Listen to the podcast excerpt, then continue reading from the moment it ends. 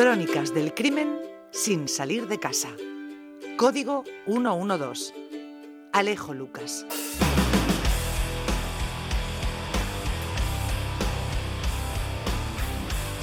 Bueno, pues historias que nos eh, ahora eh, presenta Alejo Lucas en esa crónica de sucesos y tribunales, en acontecimientos que están en este periodo de 2014, aunque el juicio fue en 2017.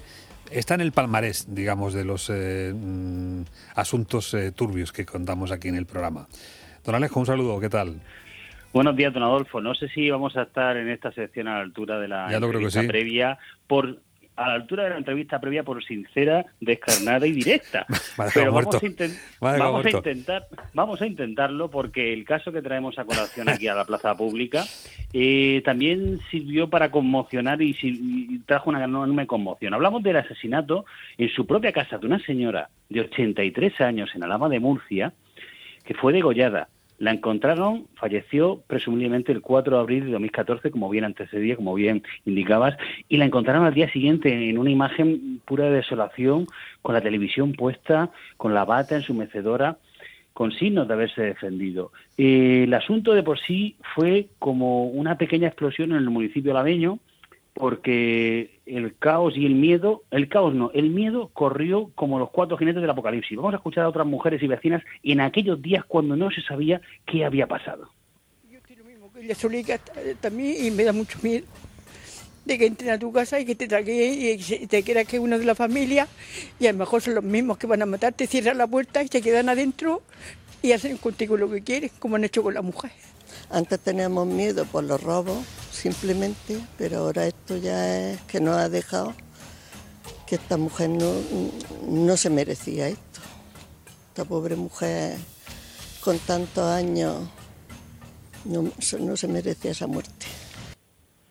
Esto lo contábamos en mayo de 2017 porque eh, esa semana, el, el 11, era el programa, era el programa el día 10, el día de antes, arrancaba un juicio. Y que estábamos contando, digamos, los, los compases previos.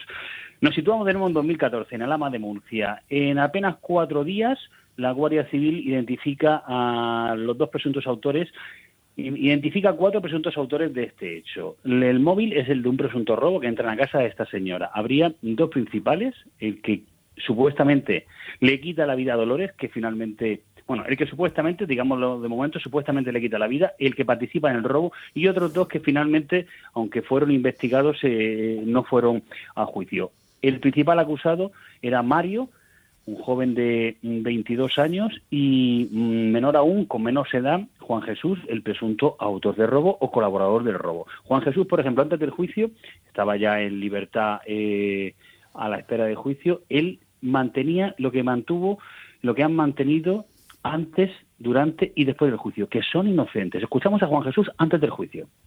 Nosotros esa noche estuvimos en casa, no tenemos nada que ver y estamos claros, ya está. Yo le quiero decir que yo lo siento y por ello que yo no tengo nada que ver y que ojalá vienan los verdaderos asesinos porque esa es la idea que ellos iban lanzando. Los verdaderos asesinos están en la calle. Bueno, ¿cuáles son los indicios que llevaron a los investigadores? Pues fundamentalmente los días posteriores a la muerte, los comentarios que fueron haciendo. Desde los primeros segundos, Adolfo, tenían sospechas de este grupo, un grupo de jóvenes que quizá no son buenos estudiantes, quizá tampoco parecerían asesinos, pero las pruebas, los indicios más bien apuntaban hacia ellos a una vinculación o una, o una un posible relación con este asesinato y robo. Ya en el juicio, Mario, que se enfrentaba a una pena de hasta 20 años por asesinato, decía que es cierto que él fue diciendo en redes sociales tonterías como que vamos a robar o que había robado, pero que eran bromas. Escuchamos cómo lo justificaba. Me acuerdo de algunas gilipollas que decía, lo del príncipe de los ladrones, lo de la chisla, alguna tontería de esas que íbamos fumar y decíamos, porque es que no tengo antecedentes, le estoy diciendo. A ver, un momento, ¿y cómo puede explicarnos que justamente esas palabras de esa llamada coincidan con lo que le pasó a la pobre doña Dolores? Se lo puedo explicar muy fácilmente. Llevo diciendo tonterías 22 años que tengo y eso pasó un año. Esa es la explicación lógica. Bueno, Adolfo, ¿a ti te ha convencido la explicación lógica? Totalmente. Soy tonto de naturaleza, lo hago desde que nací, prácticamente, es lo que viene a decir. Decía cosas que casualmente luego le pasaron a la señora que perdió la vida. El jurado creo que tampoco estuvo muy por la labor de creerle, pero es verdad que esa era su versión. Bueno, También le preguntaron que qué pasó entre Mario y Juan Jesús, porque después de ser detenidos y antes de ir a juicio estuvieron presos preventivos y se pelearon. ¿Y por qué? Pues porque al parecer, esto ya son historias de dentro de la cárcel y que salieron a flote en el juicio. Al parecer, eh, Mario creyó que Juan Jesús le había delatado y entonces le envió pues una nota amenazante dentro, del, dentro de la cárcel. Vamos a escuchar cómo justifica, bueno, cómo, cómo, cómo contaba la historia de lo que pasó, porque tuvieron que separarlos en centros distintos. Eso de verbalmente era mentira. La nota sí es verdad que la mandé. La nota la mandé porque yo también estaba oyendo que él decía cosas de mí. Entonces, y además porque su padre anteriormente había escrito en el periódico un, un, no me acuerdo, no sé cómo se llama eso, un, Ah, sí, un, bueno, había escrito un escrito, había escrito un escrito en el que ponía tiene la cabeza ida, es un cabrón, en peligro, no sé, bueno, había escrito cosas que no quiero ni decir. Claro, nos encontramos ante un grupo de jóvenes como decía, quizás no sean buenos estudiantes, pero es difícil y es muy distinto probar que fuesen los autores de la muerte en su propia casa de una mujer impedida. Eh, pasaron los días. En, en, la siguiente semana, ya 18 de mayo, teníamos, digamos, eh, más sesiones del juicio a la que asistimos y ya, por ejemplo, también pudimos escuchar a algunos guardias hablando. Aún así, eh, Mario sigue explicando algunas cosas, por ejemplo, de, la, de los indicios respecto a esos comentarios en redes sociales que lo vinculaban con el asesinato de Dolores. Vamos a escucharlo. La broma de colegas que decían. Víctor en una ocasión, mediante WhatsApp de audio, le dice, Hacho, ponme al día, a ver qué palo hay que dar, a quién hay que matar y cuántos gramos hay que pillar. ¿Cree usted que cuando le decía eso, Víctor estaba pensando en matar a una persona? Hombre, lógicamente es una forma de hablar, no se refería a matar a ninguna persona, ni cuando yo hablo de ese estilo o hablamos alguno de mis amigos de ese estilo, no nos referimos a que vamos a matar ni vamos a hacer una matanza de Texas ni Kirby, es una forma de hablar. Matanza de Texas, no. Pero ese tipo de comentarios, luego recuperados por los investigadores, pues fueron, digamos, sumando pruebas en contra de, de ellos. Juan Jesús también eh, apuntó una cosa novedosa en el juicio. Repito que antes, durante y después del juicio han mantenido su inocencia y eso es verdad que en esa postura no se han movido. Pero Juan Jesús llegó a decir que fue coaccionado por la Guardia Civil para señalar a Mario. Yo no he estado nunca en esa casa, yo he hecho esas declaraciones a, sí. a través de lo que se hablaba en el pueblo y de lo que me, de lo que me decía la policía, porque a mí me cogió la policía así sí. y me dijo que dijera que, Juan, que ellos ya tenían a Juan José y a Mario Carrasco, que ellos que yo dijera que había sido Mario, que Mario ya se lo iba a comer, sí o sí, que ellos tenían a Mario y que, que si yo no me quería comer con ellos el marrón y vale. que, que, que, si no quería que yo me, que a mí me mandaran a ellos mismos, se iban a encargar de mandarme a mi prisión y en prisión ponerme los mismos presos la, el culo como la vale, sí, no, sí, eso lo ha es que estaba intentando el fiscal mmm, sacarle de, de, de, ese sitio, pero decía que él se sintió cuestionado porque le amenazaron con dejarle eh, la parte de atrás como la bandera sí, de Japón. Sí, sí, sí. Por al fiscal de... le ha pasado lo que, lo que, a mí hace un rato. ¿eh? Vamos, una... que querían cuestionarlo. Un testimonio respecto que yo creo que el, el jurado tampoco le dio credibilidad Vamos a escuchar a un cabo de la Guardia Civil que estuvo pues desde los primeros instantes intentando resolver este homicidio y explicando pues los indicios que le llevaron a la detención de estos sospechosos.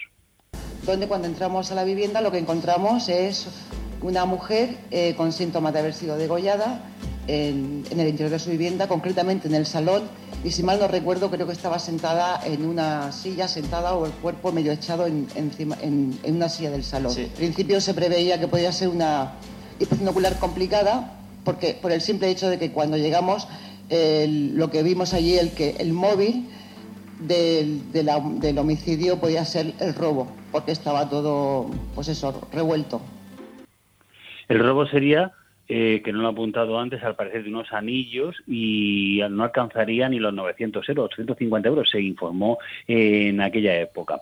Pero precisamente el tema de los mensajes, que es uno de los indicios fundamentales, sobre ello de la Guardia Civil que compareció ante el jurado popular en la audiencia provincial que juzgó a estos jóvenes, también se pronunció porque era capital, era digamos donde estaban basando parte de su estrategia de defensa. En plan de, es que todos en el pueblo sabían lo que había pasado a raíz decían de lo que se conoce de prensa, de que se conocían detalles de dentro. Y luego los comentarios fueron tergiversados. O sea, esto decía la Guardia Civil sobre esos comentarios que los acusados decían habían sido tergiversados, pero que los investigadores creían que eran pruebas importantes que le señalaban.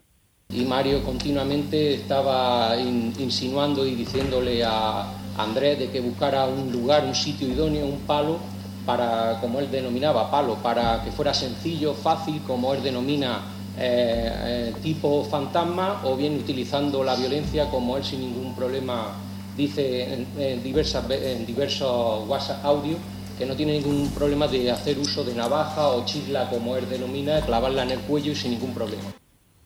Que es justo lo que le pasó a Dolores. ¿Cuánto tiempo hacía que no escuchabas tú el término chisla? Chisla, qué bonito. En el arroz sí, la he visto mucho, me, da, da sabor. ¿Eh? Bueno, el caso, es otro tipo de, instrumento. El caso es que el jurado los declaró culpable a Mario del asesinato, a Juan Jesús del robo. La sentencia, unos días después, pues sumaba 21 años para Mario por el asesinato y cuatro años y medio para Juan Jesús por el, por el robo de Dolores. Ellos, como decía, siguieron y siguen a día de hoy manteniendo su inocencia. Recurrieron al TSJ y luego al Supremo que confirmó las condenas. Y de hecho, lo último que supimos, ya fue en 2018, es que habían contratado un detective privado, habían contratado a un perito informático, habían obtenido una serie de muestras que llevaban a un juzgado y se llegó a abrir unas diligencias eh, sobre este caso. ¿Significaba esto que se echaba atrás? No, solo que un juzgado se estaba interesando por las pruebas presentadas, aunque el caso estaba ya juzgado. Lo que te puedo decir a día de hoy, Adolfo, es que eh, no se ha vuelto a saber nada si esas diligencias siguieron, prosiguieron o fueron archivadas y que ellos siempre mantuvieron, de hecho, incluso eh, hubo reportajes en canales eh, nacionales donde ellos seguían diciendo que ellos no habían sido y que todo fue pues que les tenían manía. Es más, señalaban a otro chico de, de ahí de Alama que también por redes sociales estuvo diciendo que, fue él. Pero al igual que las pruebas mm, o indicios, no solo por un indicio, por una prueba, se puede, digamos, concluir esa, esa sospecha de autoría. Ellos sí fueron condenados por un juzgado y este caso pues dio mucho que hablar y sembró mucho miedo, como decíamos al principio, entre los vecinos y vecinas de Alama. Bueno, la circunstancia particular, eh, evita los comentarios, no dejes impreso ningún testimonio, aunque luego puedas alegar que son bromas, porque de momento te va a tener enredado, ¿no? Y mientras se confirma o no se confirma, pues vas a pasar ahí un tiempo ahí, ¿no? Sí, pero fíjate, investigación el, debate de fondo que podríamos tener es, eh, yo puedo decir lo que quiera, pero luego eso se puede malinterpretar. ¿Por qué no puedo hacerme yo pasar por ser el príncipe de los ladrones, como le acechaban a él, o ser el más duro de los duros? ¿Eso significa que yo de verdad haya cometido, ejecutado esto y quitado la vida a una persona? ¿O puede ser solo una impostura que quiero mantener delante de los amigos? ¿Hasta qué punto? Habían más indicios que podían señalarlos como grupo y, de hecho del tema de los anillos robados no volvió a salir nada. Pero claro, hubo un testimonio que fue el de Juan Jesús, aunque luego él se echó atrás, de ahí que justificase que había sido coaccionado, que ya dejó las cosas claras desde el principio de la investigación o, digamos, dejó la investigación esclarecida. Pero el debate de unas palabras mal interpretadas hoy en día que tenemos tantos mensajes puede traernos a más de uno una reflexión o una sospecha quizá infundada. Bueno, y el testimonio de esas eh, ancianas, ¿no? En el pueblo de Alama de Murcia, que tras ver lo de Dolores Morales, pues es una cosa que, que, también hay que tener en, poner en valor, ¿no? Efectivamente. Claro, porque una persona, un ciudadano de bien, puede asumir malamente que alguien necesitado pues te robe. De... No, no lo justifico, Digo que lo, lo asumo, se puede asumir, pero ya encima de todo que a una mujer que no se va a resistir con fuerza, que le corten, que la degüellen a la pobre señora ahí en su casa, pues de verdad que fueron días de muchísimo miedo y estrés ahí hasta que se supo que había unos sospechosos que fueron detenidos. Bueno, pues ahí está a la vanguardia en estos asuntos de tribunales, de sucesos. Alejo Lucas, código 112, mañana en las 7 mañana tenemos otro programón con un montón de historias, tanto de narcotráfico como de atracadores y personas de semejante realidad. No se acaban los delitos, hay que ver. Alejo. Ni tampoco las crónicas. Un abrazo, Adolfo. Otro para ti, gracias por acompañarnos cada semana.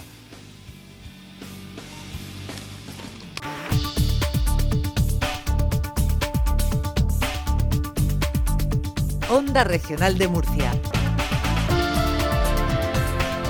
la radio de utilidad pública.